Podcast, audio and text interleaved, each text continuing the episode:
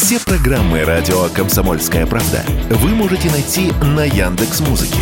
Ищите раздел вашей любимой передачи и подписывайтесь, чтобы не пропустить новый выпуск. Радио КП на Яндекс Музыке. Это удобно, просто и всегда интересно. Диалоги на Радио КП. Беседуем с теми, кому есть что сказать. У микрофона Владимир Варсобин и с удовольствием представляю нашу сегодняшнюю гостью, депутат Госдумы, член Комитета по международным делам Мария Бутина. Мария, здравствуйте. Давненько вы у нас не были. Здравствуйте, так вы не зовете. Вот я давненько не была.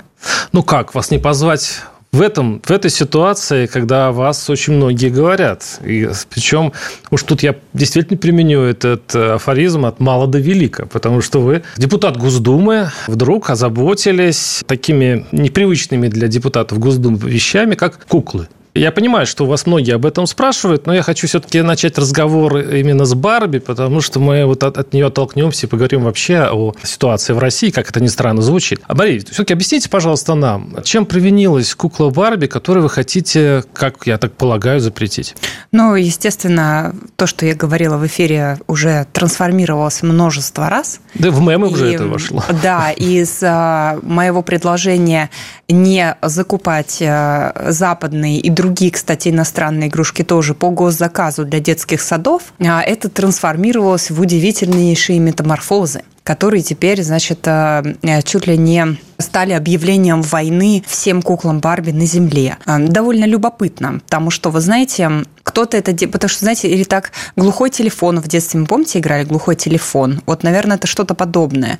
Здесь вот один другому сказал, и в итоге трансформация информации произошла практически стопроцентно. Но суть не в этом, потому что в этом есть свои плюсы и свои минусы. И темой игрушек я заботилась не вдруг. В прошлом году я подверглась примерно по масштабу, ну, поменьше компании уничижения, уничтожения по поводу игрушки Хаги-Ваги.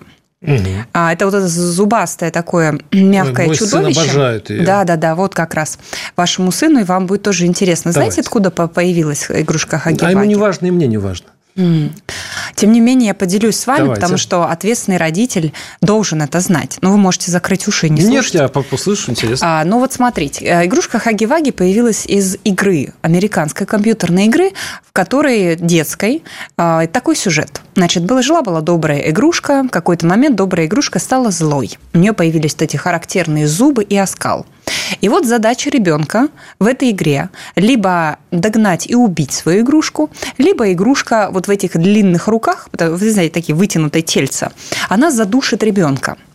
Это к вопросу о том, как любовь может приносить боль о том, как э, самая близкая, а для ребенка любая игрушка это близкая. Я помню, у меня там собачка была в таком в кепочке, дедушка мне подарил. Это всегда близкое для тебя что-то, да, о чем ты заботишься. А ты учишься даже вот на, казалось бы, просто мягкой игрушке именно заботе, потому что она там, ты с собой носишь детский садик, потом в школу, потом приходишь и прикипаешь к этой игрушке. А вот теперь представьте вам задание уничтожить ее, убить там, порезать на куски. Вот в этом Кого, суть, игрушку? да, в этом суть компьютерной игры, а, как появилась, собственно, Хаги-Ваги. Но вопрос был не в этом. Я действительно направила запрос по обращению родителей – которые тоже, как и вы, заметили, что дети просто невероятно в восторге от этой игрушки. И они написали запрос, что ну, не может вот этот оскал отражать что-то хорошее. Поэтому, Мария Валерьевна, проверьте, пожалуйста. Я направила обращение в Роскачество. Значит, и выяснилось, что эта игрушка, ее производитель, в том числе некоторые из них находятся в России, потому что ее массово штампуют. Оказывается, эта игрушка токсична. То есть мне выдали соответствующее заключение, оно было опубликовано, Роскачество, где написано, что вот, видимо, я не знаю, в чем там, я не э, химик в данном случае, не знаю, краситель ли какой-то ядерный там используют, я не знаю. Но она превышает показатели для, по физической, значит, э, э, физическому качеству, то есть это небезопасно. А в связи с этим э, я обратила внимание, что практически везде, не везде эти игрушки исчезли. Меня тогда тоже очень сильно как сейчас э, принято говорить, мочили, да, то есть уничтожали в интернете. Нет, нет отовсюду, но многие магазины сняли ее с продажи после этого. Я думаю, что так должен поступить любой сейчас ответственный а, ритейлер, который вот, ну, понимает, что это небезопасно для ребенка. Недавно покупал в детском мире, надо. Ну, вот вопросы большие к детскому миру есть. Значит, но я не полностью удовлетворена этой ситуацией, потому что все-таки речь должна была бы идти о психологической экспертизе. Она есть в законе о э, защите детства. Там есть экспертиза, которая предполагает именно анализ психологов той или иной игрушки, как это влияет на психику ребенка. Но, к сожалению, в нашей стране, увы, она не работает. То есть в законе она есть, но она не работает.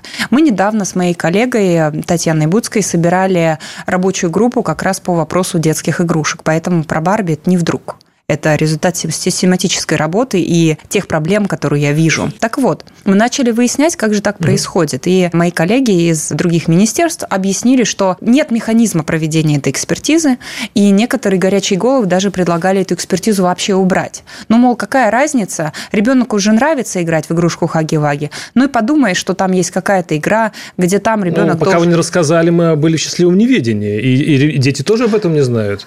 Да Может вот... быть, не стоит все это рассказывать, что вы знаете. Не все надо рассказывать ой, знаете, взрослым детям. Вы знаете, здесь э, проблема, наверное, заключается в том, что даже если вы не знаете всей предыстории, ну, посмотрев на уродство вот этой игрушки, честно говоря, она вызывает не совсем правильные знаете, ощущения. Вот мой любимый мультфильм «Симпсоны». Вот э, тоже казалось, что они все уродливы. А потом выяснилось, что это вообще-то классика мультипликационного жанра, и они симпатичны и прекрасны. Да? Барт, этот главный герой, имя забыл, да, известный. Э, это может быть все-таки дело вкуса. И потом, у нас есть Змеи Горынычи, у нас есть достаточно известные страшилища из наших сказок, которые тоже у нас маски продаются разных. И, в конце концов, и в конце концов да. мы иногда по вечерам смотрим ужасы. А у детей есть так, целая классика. Там, они заходят в, в ТикТок и, в общем-то, смотрят там иногда и какие-то страшилки. Заблокированы в России сети. Знаете, а мы в детстве залюбили страшилки. Ничего с нашей психикой не случилось. Может быть, мы зря это все контролируем, прям так жестко, словно у нас все другие проблемы решены. Может Знаете, быть, мы зря беремся уже за игрушки, ну, в конце концов. Знаете, по-моему, в то, во что мы играем в детстве, мы переносим потом в нашу взрослую жизнь. Поэтому, ну, во-первых, про Симсов и... Симпсонов. Симпсонов. Извините, я просто вот это я не смотрю. Потому что, знаете, как-то я в детстве, может быть, я, мне какое-то было неправильное детство, но я предпочитала смотреть наш советский мультфильм, знаете, мой любимый? Это «Ежик в тумане». И почему-то у меня Страшный до сих пор... фильм-то. Вы знаете, нет, нет, нет, не страшный. Вот знаете, он на поиске надежды. Вот мне как-то он вспоминался даже в самые тяжелые периоды моей жизни. Вы знаете, о чем я говорю, и наши слушатели, думаю, тоже о моем э, пребывании в э, американских застенках. Но вот о поиске истины для меня это как-то вот было ближе. И понимаете, вот сейчас я заново вернулась к сейчас, правда, прослушиванию, потому что так, как закалялась сталь Островского, э, в детстве я читала. Сейчас слушаю, я люблю аудиокниги, аудиоспектакли, особенно вот классические такие. Вы знаете, почему-то это придает мне сил. Может быть, э, ну, у всех ведь разные вкусы, я понимаю. Но вот смотрите, если вернуться к Хаги-Ваги, да, и Извините, а... да, не навязываете ли вы свой вкус всем нет, остальным? Нет, пожалуйста, вы, я же не говорю вам, что смотреть. Я вы говорю, что смотрю я. Вы законодатель. Нет. Вы можете заставить наших детей играть в те игрушки, которые вам нравятся. А те, которые вам не нравятся, вы можете запретить играть. Я У вас заставляю. это все инструменты есть. Ну, я не заставляю, тем не менее. Вы вот рассказываете со стола, которых я даже не очень знаю, название этих мультиков. Но ну, вы хотите их смотреть, смотрите, разрушайте свою психику, дело ваше. Знаете, это вот аналогия могу вам привести как со здоровым питанием. Вот, например, э, никто же не заставляет человека придерживаться ну, определенных там, можно, ну, ну здорового образа жизни. Здорового образа жизни, да. Но вот, знаете, моя жизненная философия, она такая. Вот эм, Просто в свое время это мало кто знает. Эм, я просто участвовала в и даже побеждала на Олимпиадах по физике. И поэтому я, кстати, думала выбрать эту профессию, но жизнь сложилась иначе, я стала преподавателем. Но суть не в этом.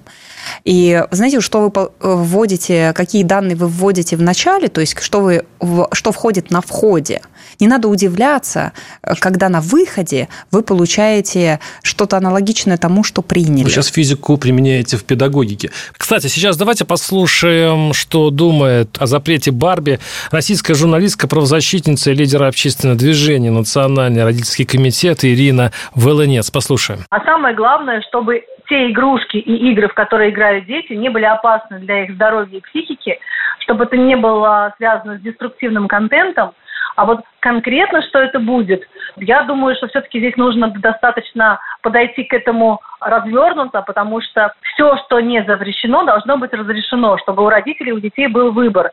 Но задача государства – это максимально защитить детей от деструктивных игр и игрушек.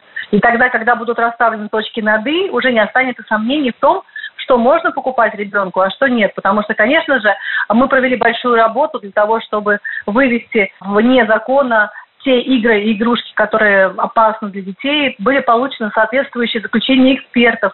И, конечно, нужна особая комиссия, которая будет регулярно устанавливать вот эту маркировку для игрушек.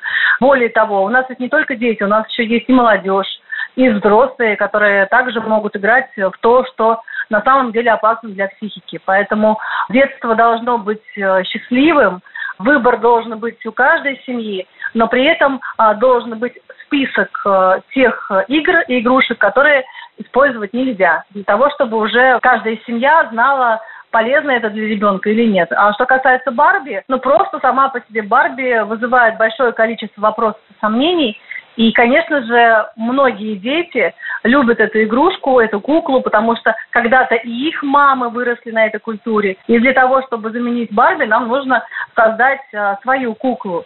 И пока ее нет, э, вот большой вопрос, что с этим делать. Это была Ирина Волынец, правозащитница, лидер общественного движения «Национальный родительский комитет». Напоминаю, что с нами депутат Госдумы и член комитета по международным делам Мария Бутина и разные игрушки. Мы вернемся через пару минут.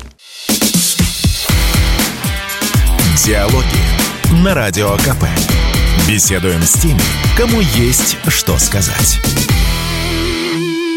У микрофона Владимир Варсобин. И напоминаю, что с нами депутат Госдумы, член Комитета по международным делам Мария Бутина. Интересно у нас прошла первая часть. Мы, в общем-то, начали с э, уже знаменитой Барби, и фильм, и игрушки, которые вы призываете не пускать на российский прилавок. Но мы так и не дошли. Мы сейчас э, немножко говорим Дойдем. уже о другом. Да. Вы говорите, у вас интересная, кстати, интенция есть, что не удивляйтесь, если вы загружаете в память ребенку что-то одно, да, что-то, может быть, подозрительный и рисковый, тогда не удивляйтесь, если что-то выйдет тоже удивительное неожиданное. Я просто хочу спросить, ладно, мы про, поговорили про Симпсонов, поговорили по поводу Хаги-Ваги, они действительно ну, страшненькие. Но по поводу Барби-то, вот смотрите, на Барби выросла. Вы разве не играли в детстве с Барби? Конечно, играла. Еще мечтала, как о Барби. У ну. меня даже была кукла Барби. Я помню, для того, чтобы ее купить, это как раз, ну, я в 88-м родилась, и когда к моменту моего желания первой Барби, но она стоила, наверное, два моих маминых оклада. Вообще дорогая игрушка. Это было очень дорого. И, знаете, интересная история моя была с э, этой куклой связана, что я так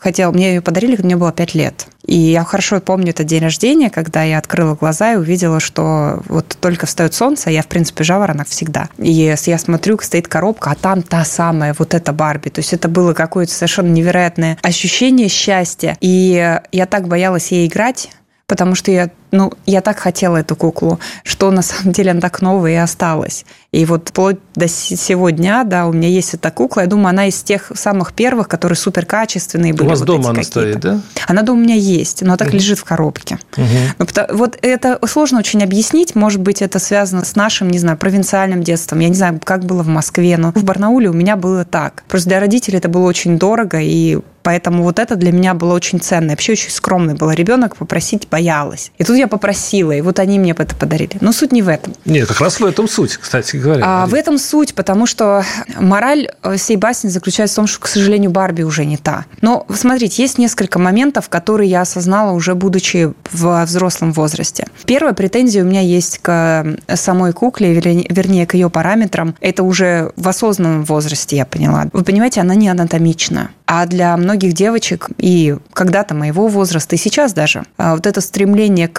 совершенно нездоровой худобе, оно идет оттуда. И сегодня, наверное, ни одна из ассоциаций психологов не станет отрицать, что это проблема. И кукла Барби, вот если вы ее переведете на параметры человеческого тела, ее талия 35 сантиметров. Поэтому девчонки, многие, стремятся вот к этому идеальному образу. И дай бог, кого-то, у кого-то хватит мудрости именно остановиться и сказать, что, слушай, ты прекрасна такой, какая ты есть. Это не значит, что не надо заниматься здоровым образом жизни, не надо поддерживать форму. Нет. Но просто не надо стремиться к талии в 35 сантиметров, потому что это невозможно. Просто анатомически. Это первый момент. Но вы со мной бы поспорили и сказали, слушайте, ну кукла Барби сейчас делает все для того, чтобы наоборот привить вот терпимость да, к любым абсолютно. Они действительно ведут такую кампанию. Ну и к здоровому образу жизни тоже, судя по комплекции Барби. А, ну, вы знаете, она нездоровая. Вот понимаете, то есть здоровый образ жизни – это когда человек, у него все в, ну, в гармонии находится. То есть он гармонично питается и занимается спортом. Он гармонично развивает себя как личность, получая образование, читая книги, смотря фильмы и так далее.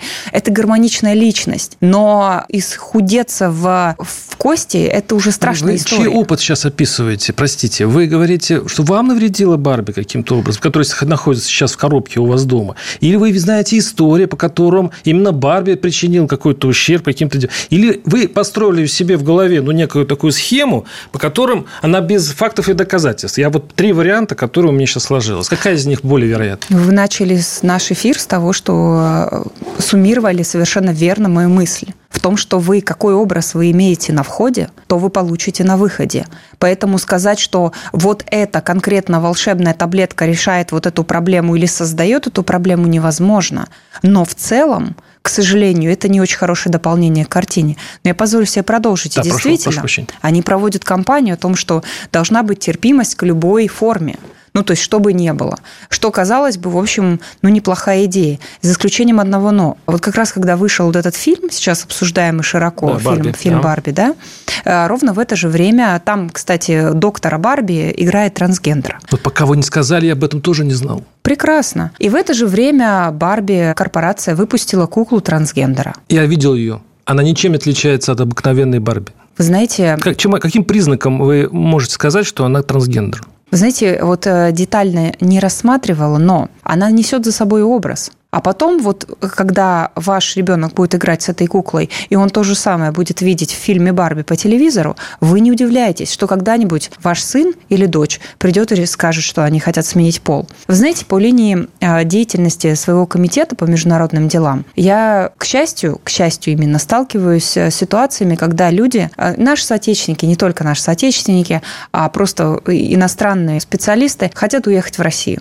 Я слушаю эти истории, и связаны они в том числе и с тем, что люди хотят жить нормальной семьей. Люди хотят не... Вот послушайте, особенно вот недавно у меня на эфире была женщина из э, Германии, которая вот вернулась, целая семья их, да. Сейчас э, она беременна третьим ребенком, насколько я помню. Они уехали, потому что в Германии открыли первый детский сад для трансгендеров. Ну, то есть, вот смотрите, это просто как в тот момент, когда мы осознаем, что проблема есть, я боюсь, что как бы поздно не было.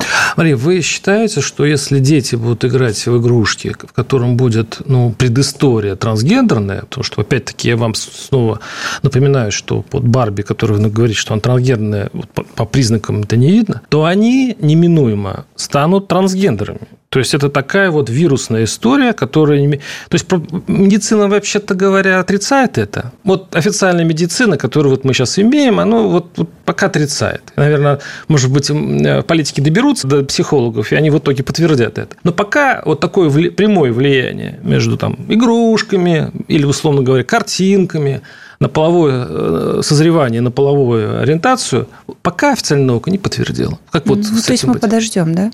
Ну, как, не знаете. Проведем эксперимент на наших детях, давайте подождем. Ну, мы сейчас, кстати, мы идем в противоположную сторону. Мы как раз не проводим никакого эксперимента. Нет, вот сейчас мы как раз, оставляя вот эту историю без внимания, мы как раз проводим эксперимент. Кстати, философия это называется окно Овертона. Когда, почему, как вы думаете, мы сейчас идем по логике того, чтобы запрещать э, рекламу э, вот этих нетрадиционных всех вещей ЛГБТ среди несовершеннолетних? Потому что мы не хотим проводить эксперимент на наших детях. И то, Или проводим это- этот эксперимент. Не, вот как раз не хотим. Поэтому, вы знаете, ам, я, конечно, ни в коем случае, я не имею права быть воспитателем чьих-либо детей. Абсолютно. Это не моя прерогатива. Поэтому, когда я вообще выступила с инициативой о том, что нам нужно а, обратить внимание на а, тему трансгендерных Барби, а, это было связано, первое, с тем, что я законодатель, и как законодатель я голосовала за закон о запрете э, пропаганды ЛГБТ среди несовершеннолетних. И если кукла трансгендер будет появляться в магазинах, это противоречит федеральному закону. Я бы хотела привлечь внимание правоохранительных органов к физическому Нет, исполнению смотрите, закона. Дело в том, Я могу закончить? Раз... Это да, был да, первый да, пункт. Да? Второй пункт. Я считаю, что а, государство несет ответственность за своих сограждан, хотя бы в части того, что мы, как государство, предоставляем возможность нашим детям получать образование, в том числе дошкольное образование. Поэтому, на мой взгляд, неправильно было бы при наличии прекрасных собственных производителей игрушек закупать, например, в те же детские сады иностранные. Причем ну, включая правильно. китайские. Это правильно. А, ну, вот, собственно, в этом заключается это... суть моей инициативы. Я не могу указать вам, если вы захотите а, для своих детей купить трансгендерную Барби, ваше право. Чем он отличается не от трансгендерной только? Ну, хорошо. Э, кстати, По-моему, говоря... я достаточно хорошо Не, я понимаю. Я просто как раз это был мой следующий вопрос. Я хотел вас уточнить. Все-таки э, это, что-то, это все-таки не запрет, а, э, скажем, правила, по которым детские сады и бюджетные учреждения не будут закупать Барби. Ну, Барби такая дорогая, что я не уверен, что они раньше этого закупали. Вы знаете, здесь речь идет не только о Барби. Все-таки, вот смотрите, у нас есть 44-й федеральный закон, который предполагает право, вернее, обязанность отдавать предпочтение местным производителям, верно? Да, конечно. Но есть проблема. Дело в том, что детские сады, муниципальные детские сады, как правило, получают деньги от муниципалитета небольшими порциями, которые не достигают лимита, свыше 100 тысяч рублей, по которому 44-й закон работает. Ну, проще говоря, покупая игрушки, чаще всего туда попадают не куклы Барби, а китайские игрушки, если уж совсем честно. Поэтому в этом заключается большая проблема. То есть при наличии собственных производителей э, мы этот момент 44-м законом вообще никак не учитываем. То есть мы его не видим. Поэтому вот сейчас то, что в моей работе с моими коллегами – все-таки э, здесь вот этот момент тоже нужно предусмотреть, потому что здесь и вопрос качества, а, потому что, смотрите, шло бы это по 44-му закону, мы бы говорили, что здесь должно быть, да, и соответствующие проверки, и цена там и так далее. А так получается, это некая серая зона. То есть непонятно как. А, муниципалитет выделил 20 тысяч рублей. Естественно, они пошли, купили, возможно, что-то самое дешевое. И в конечном итоге э, я видела реестры, вернее, запрашивала специально реестры, какие игрушки, короче, в детском саду должны быть. И там получается, ну там условно написано, там, я не знаю, куклы две там, но э, нет э, ну, никаких критериев, да, вот что, что это вообще там. Поэтому вот на это нужно обратить внимание. А вот то, что мои слова потом как там переворачивают, я к этому нормально привыкла, но я думаю, что благодаря «Комсомольской правде» и вам лично я смогла наконец-то объяснить позицию. Да, и идет речь не о запрете, а о том, чтобы не покупали бюджетные организации вот эти э, рисковые игрушки, которые э, вы подозреваете во всяких грехах. Мы сейчас прервемся, через, через пару минут вернемся. У нас, напоминаю, депутат Госдумы, член Комитета по международным делам Мария Бутина. Диалоги на Радио КП. Беседуем с теми, кому есть что сказать. У микрофона Владимир Варсобин. Напоминаю, что у нас в студии депутат Госдумы, член Комитета по международным делам Мария Бутина. Мария, я вот честно скажу, я вы депутат Госдумы, и я немножко так э, с нескольким неудобством посвятил две части, э, показалось мне легкомысленной теме, как игрушки. Не, да, важная тема. Да, для, для вас это важно, и вообще, наверное, это важно, но скажите, пожалуйста, наверное, у многих наших слушателей этот вопрос все-таки зреет. Неужели? Я просто посмотрел на вашу статистику, и вы сами ее опубликовали в телеграм-канале, активность в Государственной Думе депутатская активность. Вы увеличили ее чуть не в два раза, у вас индекс цитируемости вырос почти в 10 раз. Вы пишете, это рост радует, посвящаем много сил, будут и социальные сети и так далее, и так далее. Но ведь у многих складывается ощущение, что, как и не только это вас касается. Вы не весь это, мой отчет это, прочитали. Не, Вы забыли не, часть про законодательные инициативы. Вы дочитайте, а, мы, пожалуйста. а я, я даже знаю один законопроект, в котором вы участвовали. Мы до него дойдем. И у вас наверняка еще, наверное, много. Но Я думаю, что вот индекс цитируемости как раз и обеспечивает вам Барби. И это, это такой вот... Многие наши слушатели, я думаю, заметили вот этот депутатский такой минстрим, когда они раскручивают какую-нибудь историю, получают этот индекс, получая, в общем-то, себе значки на грудь и так далее. Ну, в общем-то, ни к чему это особенно не приводит, но хайп хороший. Я вас ни в чем не обвиняю, это, в общем-то, такой грех всей государственной думы, это нормально. Но согласитесь, что вот этот, эта Барби, не стоит она двух частей частей нашего эфира и вашего имиджа как серьезного депутата Госдумы тоже. Все-таки это немножко игра с, э, с публикой. Во-первых, вы выбрали эту тему, не я.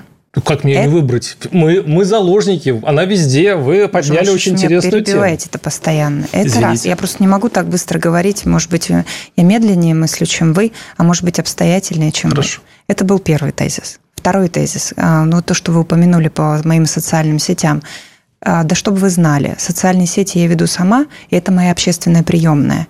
И каждое обращение от гражданина, а 99% обращений мне приходит в личные сообщения ВКонтакте. Я принимаю их в 3 часа ночи, я просыпаюсь в 3.30 для того, чтобы в 7 утра быть в офисе, для того, чтобы в 5 утра бегать. Я бегаю 10 километров каждый день. И мои социальные сети не имеют ничего общего с пиаром вообще. Моя задача быть настолько доступный и удобный для людей, чтобы они могли в любое время в удобной им форме написать мне обращение, что бы у них ни случилось.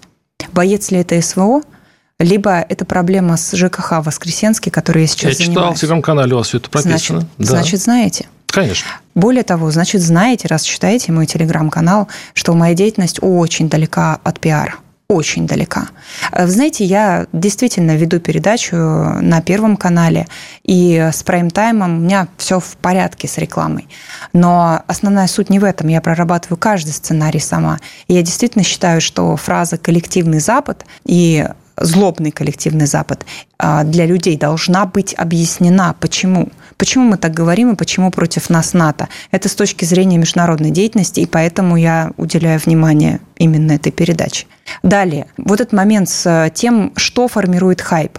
А вы никогда не думали, что на самом деле все наоборот?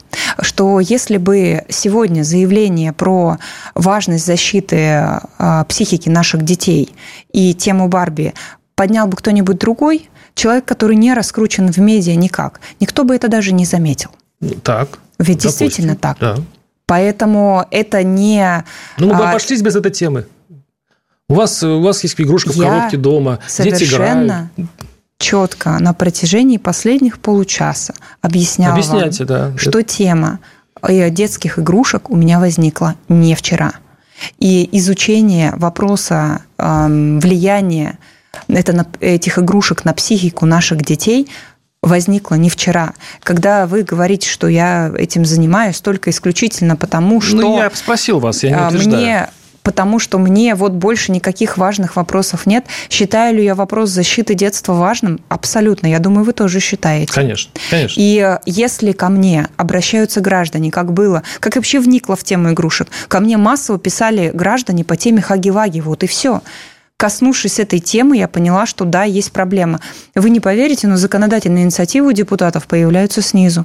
Когда ты выезжаешь на территорию, смотришь, что происходит, вот эту, как эту ситуацию с там 44-м законом, и множеством других инициатив, которые у меня есть. Это, как правило, инициатива снизу. Ты видишь, что какой-то закон, есть проблема, не работает, ты выносишь его, прорабатываешь и разговариваешь с правительством, уже получая отзыв и их мнение. Давайте потихонечку отойдем. Все-таки это кукольная тема, тем больше, у нас действительно у вас есть большая, хорошая такая практика в Госдуме, и стоит о ней поговорить. Но я хочу, э, чтобы, ну, для начала, чтобы перейти к этой теме, я вас процитирую. Ну, такая снова немножко о Барби, да, ну, вы пишете интересную вещь. Э, геи, трансы, женщины, которые захватили мир, ни о каком союзе мужчины и женщины речи нет. Вы говорите, вот вы отстаиваете вот эти э, принципы, я вас понимаю. Э, и вы пишете еще интересную вещь, геи выделили. Ага. А теперь о более абстрактном. Необычайно отрадно видеть, как вопреки деструктивным западным влияниям, веяниям, ставящим под угрозу все основы человеческого мироздания, в нашей стране институт семьи процветает.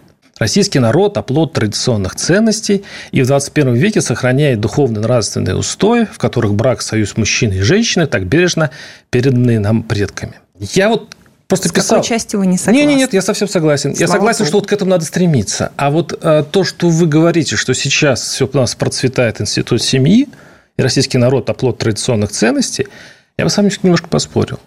Дело в том, что даже статистика показывает, что процент разводов в российском обществе, он лидирует в Европе.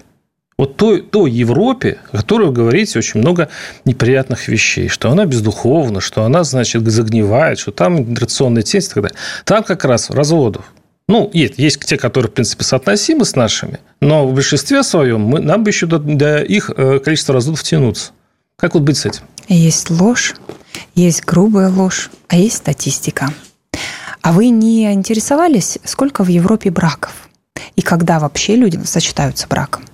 Поэтому, знаете, когда, к сожалению, может быть, бывает, действительно чувствую себя очень неудобно, когда а, вынуждена говорить об этом, но а, получив степень магистра и имея два высших образования с отличием, одно из них учительский диплом, история обществознания. Э, К сожалению, знакома с социальными науками и с манипуляцией статистикой.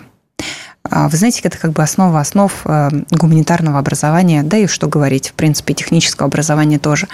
Я изучала статистику и как программное обеспечение. Поэтому а, вот приводя один факт из э, статистической вот подобные вещи и делая на основании этого выводы, ну, мы как минимум по- поступаем непрофессионально. Это раз. На- Нарушая вообще, в принципе, все методологические основы любой вообще науки базовой, да, построение гипотезы и все прочее. Но это ладно, это я, если я занудствую. Просто, знаете, в моей жизни, когда, что я осознала по поводу статистики, была одна интересная история. Она была связана, кстати, с моим образованием именно в Соединенных Штатах когда у нас был отдельный предмет статистика, и там ну, программное обеспечение со- соответствующее, когда нужно взять э, ну, базу определенных там эм, ли- лидеров, там политическая база, как кто э, приходит к власти, как уходит э, насильственным или просто сменой, да, следующей.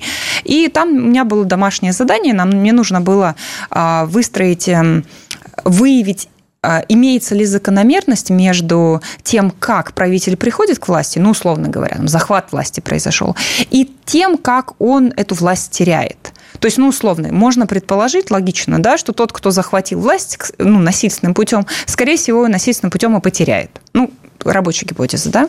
Я действительно выдвинула эту рабочую гипотезу, загрузила данные, посмотрела и выяснила интересную вещь, да, в процессе. Ну, во-первых, первое, это не подтверждается, то есть это не, не значит, там нет закономерности, но выявилась интересная вещь. Оказывается, значит, чем ам, моложе правитель, а, тем а, выше его шансы потерять власть. Я подумала, как интересно, может быть, это связано с возрастом, ну, что человек молодой, он там, кровь горячая там и так далее. Но если ты вникаешь в глубину статистики, и ты понимаешь, что а, люди, которые старше, они реже теряют власть, ну, чисто физически, да, а, то выясняется, что, возможно, это связано просто с биологическими причинами. И вот просматривая эту базу еще раз, еще раз, еще раз, я поняла, что никакой закономерности в принципе нет. Хотя там есть умные графики, из этого надо было сделать какие-то выводы. И в конечном итоге в курсе статистики я написала, что извините, но во-первых, нельзя сравнивать все страны, потому что везде разная ситуация, это раз. Во-вторых, э, ну, ну нет закономерности. А, И то, что некоторые события происходят параллельно, это не значит, что они взаимозависимы, и одна переменная влияет на другую. Поэтому то же самое, когда мы с вами переходим к вопросу вот таких вот сравнений, мол, вы посмотрите, а там меньше разводится, сколько женится. То есть к сожалению, не- некорректно. Если уж вы хотите провести действительно исследование и сделать из этого долгоиграющие выводы, я с удовольствием с вами в этом поучаствую. Абсолютно с вами согласен, Мария. Еще бы, если вашу методику восприняли наши телеканалы, которые тоже местами выхватывают какие-то детали из э, западной жизни и показывают, что это какая-то большая мрачная тенденция. Я- Ну, вашу методику я принимаю, она верна. Сейчас прервемся на пару минут. Напоминаю, что у нас в студии депутат Госдумы и член Комитета по международным делам Мария Бутина. Оставайтесь с нами. Диалоги на Радио КП. Беседуем с теми, кому есть что сказать. У микрофона Владимир Варсобин, депутат Госдумы, член Комитета по международным делам Мария Бутина. Мария, я, мы с вами второй раз уже общаемся. Вот, у нас все время с вами такие споры Интересная возникают. Я, да, я надеюсь. Поэтому у меня, может быть, вы позволите задать несколько личных вопросов. Они связаны с эпохой. Есть ли такая закономерность, которую мы с вами все время отрицаем, да? То есть нужно слишком много данных, чтобы ее выявить. Но здесь мне показалось вот очень уместно спросить вас. Вы, у вас реноме человека-запретителя. Уж простите, я вот э, выскажусь от нашего, с тех, кто наблюдает за политикой. Вы э, любите, скорее так, вы заточены на то, чтобы э, делать законопроекты достаточно жесткие, э, запретительного характера. А скажите, пожалуйста, вы 90-е, наверное, не застали, да? То есть вам было 10 лет. Ваш, ваш ну, наверное... Чуть поменьше. Чуть поменьше даже, да. У вас подросткам 15, 16, 17 лет, это, наверное, середина нулевых. Но неужели вы не почувствовали, вам не, не нравилось вот эта свобода? Вот когда не было так много запретов, когда было... При всем минусах, которые таились в 90 там ведь было много плюсов. Там не было вот таких вот кандалов законодательных на людях. Было много чего можно.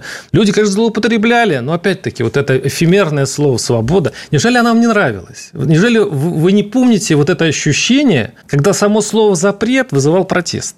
Знаете, я помню, я помню, когда мне было, наверное, лет шесть, но я, наверное, с более ран... раннего возраста-то вряд ли себя помню. У меня вообще мой папа, а он был аспирант кафедры Политехнического института города Барнаула. Когда Советский Союз развалили, он работал в конструкторском бюро. Мои родители, у них была небольшая комнатка в общежитии, и моя мама очень по своей конституции очень худенькая, э, молока не хватало. И поэтому папа пошел работать в «Купи-продай», чтобы доставать нам вот эти смеси, которые ну, для ребенка были нужны, потому что я плакала очень много. И вы знаете, вот э, как-то зарплату перестали выплачивать. Вообще, мне кажется, у меня отец был бы дальше прекрасным преподавателем, но он как-то вот вовлекся в это купи-продай. И потом мои родители получили ценнейший жизненный опыт э, в аналоге МММ финансовой пирамиде. А потом, вы знаете, когда более-менее что-то в бизнесе начало, начало налаживаться, мой папа вместе с своими друзьями в складчину они купили видео видеокамеру. Ну, представляете, какая видеокамера была? Это просто было все. Потом мы однажды приехали домой, и мы на девятом жили,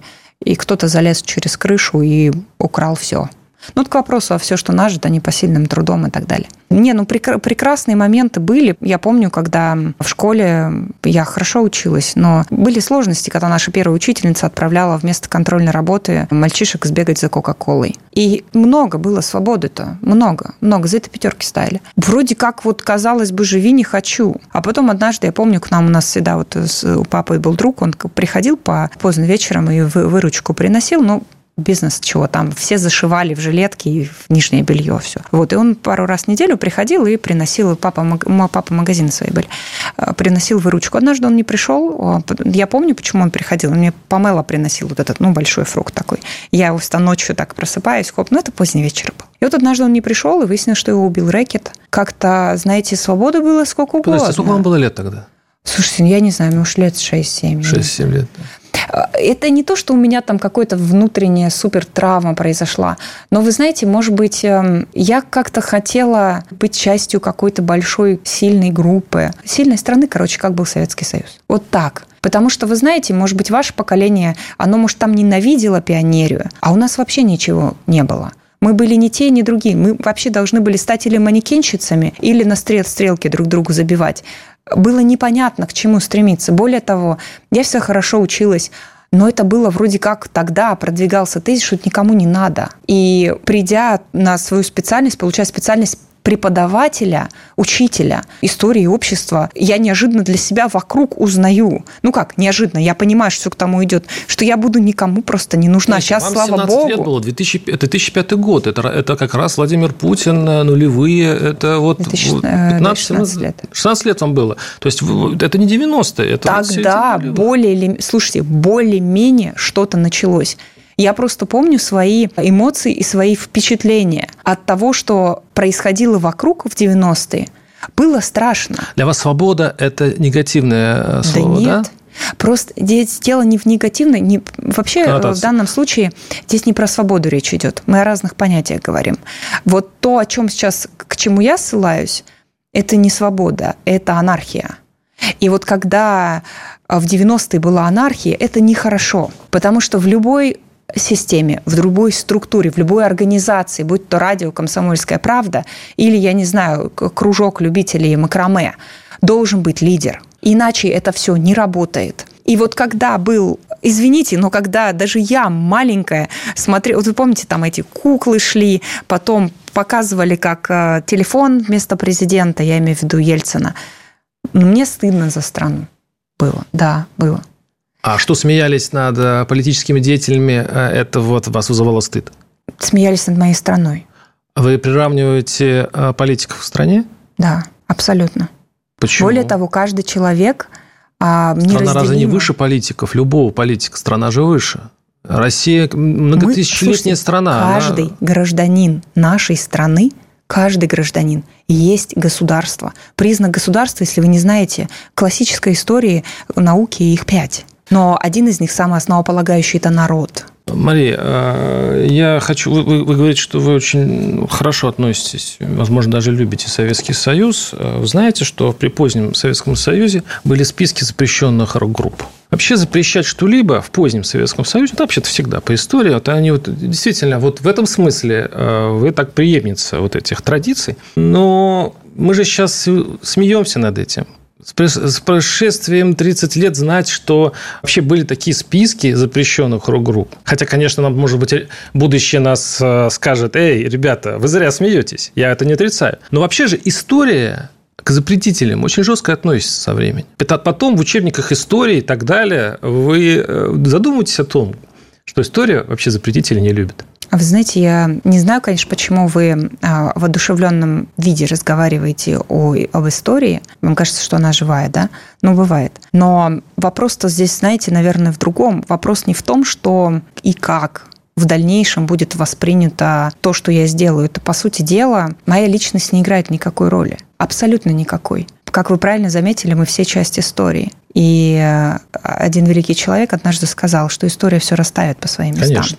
Если ценой своей жизни, репутации, всего, чего, что у меня есть, я могу принести пользу своей стране, я это сделаю. У меня уже однажды был выбор. И э, когда встал вопрос о том, что надо было назвать всего лишь пару фамилий, всего лишь пару фамилий, я всю вину взяла на себя. Вы говорите про американскую тюрьму. Да. И у меня уже был этот моральный выбор.